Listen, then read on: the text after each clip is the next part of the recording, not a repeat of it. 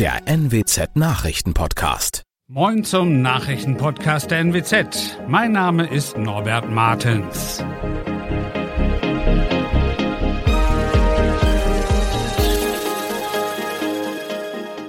Und das sind unsere regionalen Nachrichten. Oldenburger wegen hundertfachen Missbrauchs von Kindern verurteilt. Wangerooge-Fähre fällt nach Havarie vorerst aus und Niedersachsens Hochzeitshochburgen liegen in Ostfriesland. Ein 32 Jahre alter Oldenburger ist wegen des sexuellen Missbrauchs von Kindern zu sechs Jahren Haft verurteilt worden.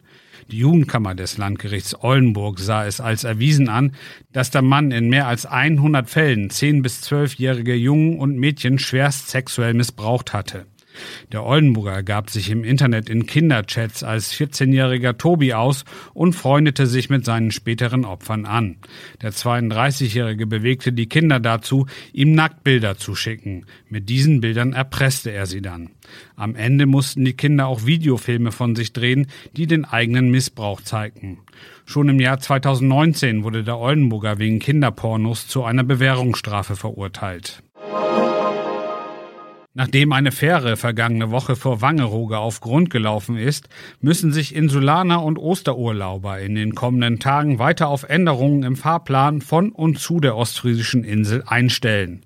Die betroffene Fähre MS Wangerooge fällt vorerst aus und soll zur Begutachtung möglicher Schäden in eine Werft gebracht werden. Das teilte ein Sprecher der Deutschen Bahn am Montag auf Anfrage mit.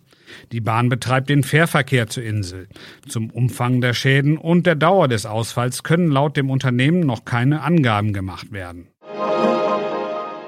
Die niedersächsischen Hochzeitshochburgen liegen in Ostfriesland. Bezogen auf die Bevölkerungszahl wurden im Jahr 2019 die meisten Eheschließungen in den Landkreisen Wittmund und Aurich registriert. Das teilte nun das Statistische Landesamt in Hannover mit. Den Grund für die vielen Hochzeiten an der Küste sehen die Statistiker aber nicht in der größeren Heiratslust der Ostfriesen. Zwei Faktoren dürften vor allem eine Rolle spielen. Die touristische Attraktivität des Hochzeitsorts und der Trend, Hochzeiten gerne in großer Runde und im Urlaub zu feiern. Besonders auf den ostfriesischen Inseln seien viele Ehen geschlossen worden. Das waren unsere Nachrichten aus der Region. Weitere aktuelle News aus dem Nordwesten finden Sie wie immer auf NWZ Online und Aktuelles aus Deutschland und der Welt hören Sie jetzt von unseren Kollegen aus Berlin. Vielen Dank und einen schönen guten Morgen. Ich bin Sabrina Frangos und das sind heute unsere Themen aus Deutschland und der Welt. Ukraine-Krieg, Wirtschaftsbeziehungen mit Russland, Veröffentlichung der Kriminalstatistik und Warnung des Weltklimarats. Die grausamen Bilder aus Butscha bringen für viele ja nochmal eine ganz neue Dimension in den russischen Angriffskrieg auf die Ukraine. Die EU will nun Ermittlungsteams zu Kriegsverbrechen in die Ukraine schicken. Derweil steigt der Druck auch, härter gegen Russland vorzugehen. Ulf Mauder mit den Infos aus Moskau. Russlands Vizeverteidigungsminister Fomin hat sich hier heute in Moskau mit dem UN-Vertreter Martin Griffiths zu Gesprächen über die Lage in der Ukraine getroffen. Dabei beklagte Fomin, die Ukraine werfe der russischen Armee zu Unrecht Verbrechen vor. Russland wies mehrfach zurück, etwas mit den vielen in Butscha gefundenen Leichen zu tun zu haben. Unterdessen gehen die blutigen Angriffe Russlands in der Ukraine weiter. Deutschland reagierte nun, indem es 40 russische Diplomaten ausweist. Ein Ende von Russlands Krieg gegen die Ukraine ist aber trotz aller Sanktionen nicht in Sicht. Einige Unternehmen haben ja bereits entschieden, ihre Produkte wegen des Krieges nicht weiter an Russland zu liefern. Andere gehen ihrem Geschäft aber auch noch ganz ganz normal weiter nach. Doch ist das moralisch eigentlich vertretbar und wie sollte man als Verbraucher in Deutschland am besten handeln, um ein reines Gewissen zu bewahren? Wir haben mit Professor Klaus-Jürgen Grün gesprochen. Er ist Experte beim Ethikverband der deutschen Wirtschaft. Wie ethisch ist es denn für Wirtschaftsunternehmen Russland weiterhin mit Produkten zu beliefern? Das ist eine Frage, welche Ethik sie zugrunde legen. Es gibt Unternehmen, für die wäre das eine riesige soziale und damit auch ethische Katastrophe, wenn sie alle Beziehungen sofort abbrechen müssten.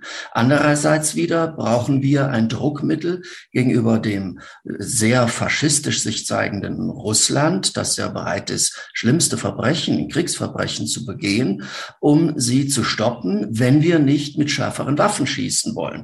Also wir haben hier eine Frage der Abwägung, welche ethischen Prinzipien gegen welche verrechnet werden müssen. Und das muss man sehr klug machen. Das kann nicht eine einzige Ethik oder ein letzter ethischer Grundsatz für alle festlegen. Und muss man sich als Konsument eigentlich schuldig fühlen, wenn man weiß, das Unternehmen, das etwa ja meine Lieblingsschokolade produziert, weiterhin an Russland liefert?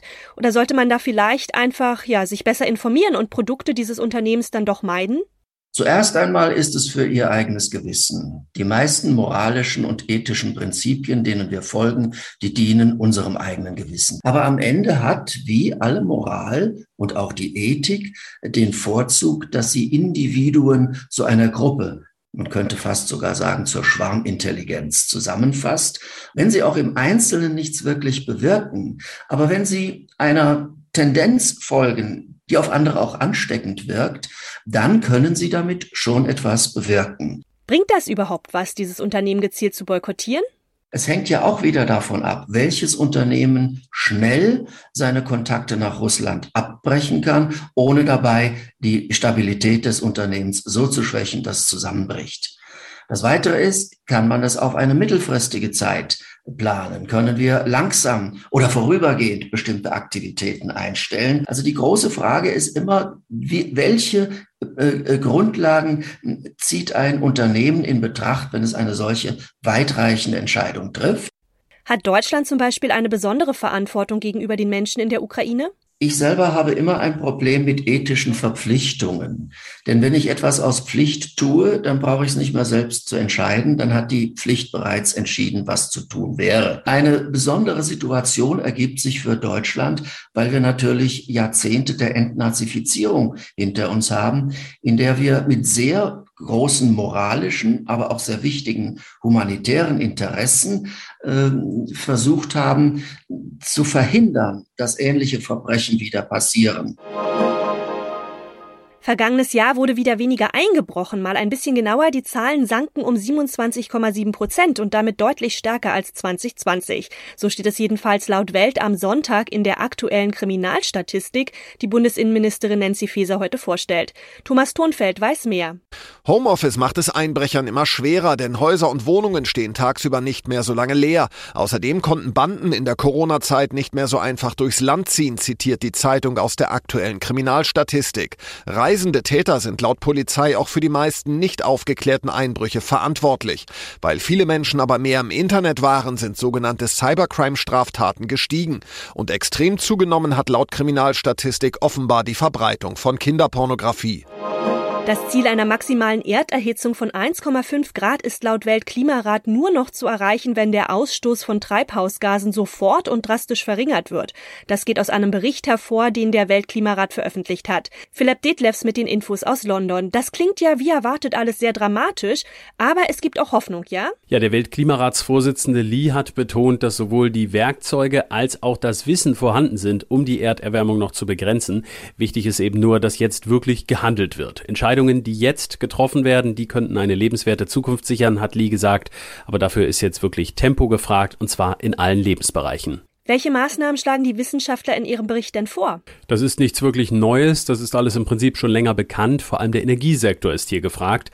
Der Einsatz fossiler Energieträger muss reduziert werden, es soll mehr auf alternative Kraftstoffe gesetzt werden und Elektro ist natürlich ein wichtiges Stichwort. Der Verkehr und andere Sektoren sollen zunehmend auf Elektrifizierung setzen. Mit solchen Maßnahmen ließe sich laut Weltklimarat das angepeilte Ziel noch erreichen, die Erderwärmung im Vergleich zur vorindustriellen Zeit auf 1,5 Grad zu begrenzen. Und was können jeder und jede Einzelne von uns tun? Zum Beispiel sich klimafreundlicher fortzubewegen oder weniger Fleisch zu essen. Das individuelle Verhalten spielt laut Weltklimarat durchaus eine Rolle. Die Wissenschaftler sagen allerdings, die Verantwortung dürfe nicht auf den Einzelnen abgewälzt werden. So hieß es in dem Bericht, die Politik müsse die Rahmenbedingungen schaffen mit Richtlinien, Technologie und Infrastruktur. In unserem Tipp des Tages geht's um Edelgemüse. Die Spargelbauern in Deutschland stehen nämlich schon in den Startlöchern. In einigen Regionen wurde bereits angestochen und der erste Spargel geerntet. Sobald es wieder wärmer wird, dürfte es dann in allen Regionen losgehen. Diana Kramer weiß, wie Fans des Gemüses die Saison bis zum letzten Tag optimal auskosten können. Gibt es denn eigentlich ein festes Datum für den Start der Spargelsaison? Nein, hier gibt's keinen festgelegten Tag, weil das einfach auch aufgrund des Wetters gar nicht festzumachen ist. Aber durch die vielen Sonnentage im März, in denen es ja auch schon richtig schön warm war, ist der Spargel schon ordentlich gewachsen und deshalb gibt es auch schon Spargel von deutschen Feldern in den Läden. Anfang bis Mitte April ist hier immer das Zeitfenster für den Auftakt.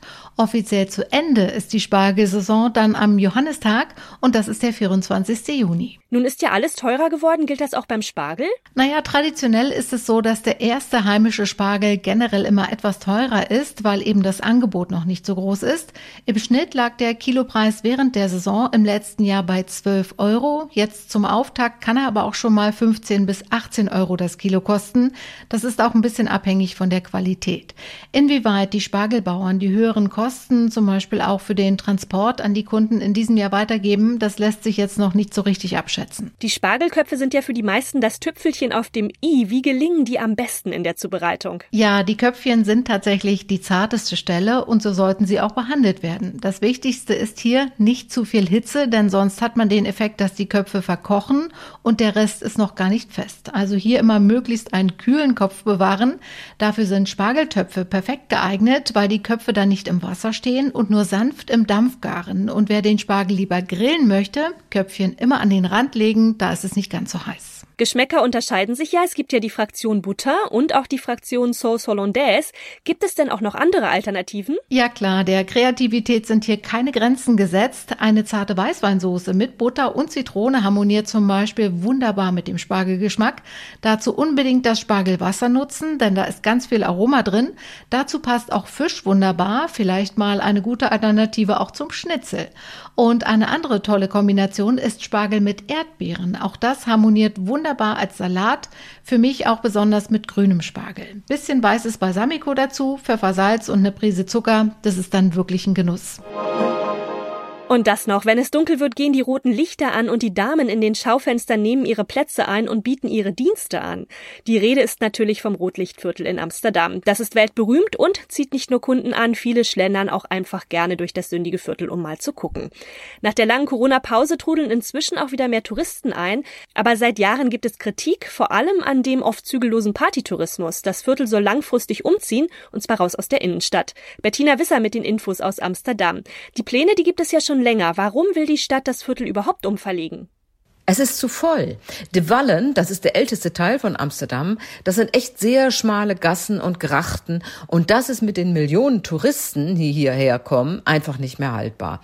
Leute, die da wohnen, klagen und Prostituierte auch, weil sie sagen, dass viele Touristen nur gaffen. Das ist wie im Zoo. Und es gibt viele betrunkene Partys rund um die Uhr. Und die Stadt sagt, dass die Frauen auch geschützt werden sollen vor Respektlosigkeit. Und in dem neuen Erotikzentrum soll es auch mehr Platz geben. Wie soll die Innenstadt denn dann aussehen? Die Schaufenster prägen das Stadtbild ja schon mit. Ja, es gibt zwei Befürchtungen. Einerseits, dass noch mehr Billigläden kommen, Snackbars, Souvenirshops, oder aber, dass es zu schick wird, überhip.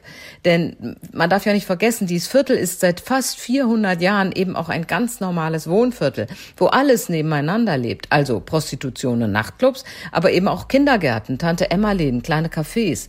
Und die Angst ist eben groß, dass der Massentourismus das alles schluckt. Woran hakt es denn bei den Plänen? Ja, zunächst muss überhaupt eine Alternative gefunden werden. Wo soll das neue Erotikzentrum hinkommen? Und dann gibt es Widerstand. Prostituierte, die wollen nicht an den Rand der Stadt verbannt werden und sagen, das ist auch gefährlich, da gibt es keine soziale Kontrolle. Und viele Bürger sind der Meinung, dass Amsterdam seinen Ruf verspielt als liberale, tolerante Stadt. Dennoch soll im Sommer endgültig entschieden werden. Das war's von mir. Ich bin Sabrina Frangos und ich wünsche Ihnen noch einen schönen Tag. Bis morgen.